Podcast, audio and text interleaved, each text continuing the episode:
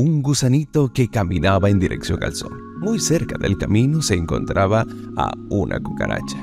¿Hacia dónde te diriges? le preguntó. Tuve un sueño, respondió el gusanito. Soñé que desde la cima de la gran montaña veía todo el valle.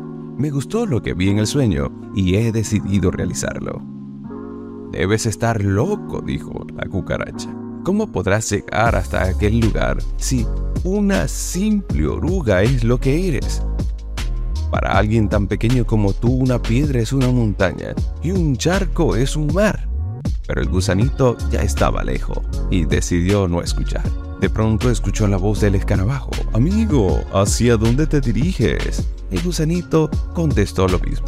Tuve un sueño y deseo realizarlo. Subiré a la cima de la montaña. El escarabajo soltó una risa y dijo, ni yo me atrevería a hacer algo tan ambicioso. El gusanito siguió caminando. Del mismo modo, la araña, la flor, el topo, la tortuga, la rana le dieron el mismo consejo al gusanito. No lo lograrás jamás. Pero en el gusanito había un impulso que le obligaba a seguir. Agotado, sin fuerza y a punto de morir, decidió detenerse para construir con su último aliento un lugar donde dormir. Estaré aquí, dijo el gusanito, aunque fue lo último que dijo y murió. Todos los animales del valle fueron a mirar sus restos. Allí estaba el animal, más el loco del valle.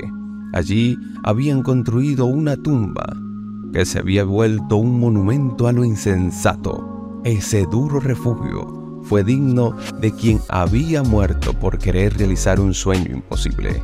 Una mañana, cuando los animales se congregaban en torno a aquello que ahora se había convertido en una advertencia para los atrevidos. De pronto, se quedaron atónitos. La concha comenzó a quebrarse. Apreciaron unos ojos y unas antenas y unas alas. Tenían enfrente de ellos una espléndida mariposa. No había nada que decir. ¿Hacia dónde iba la mariposa? Ya todos lo sabían. El sueño por el que había vivido había muerto y había vuelto a vivir.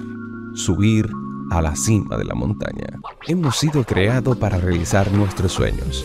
Si vivimos por ello, si intentamos alcanzarlo y si Dios está de nuestro lado, quizás toque hacer un alto, quizás toque experimentar un cambio, pero creo que podrás lograrlo. Este es el podcast final de temporada a quien le echamos la culpa. Soy Juan Márquez Carreño, déjame saber en los comentarios qué entendiste. Sigamos creciendo y seamos de más bendición.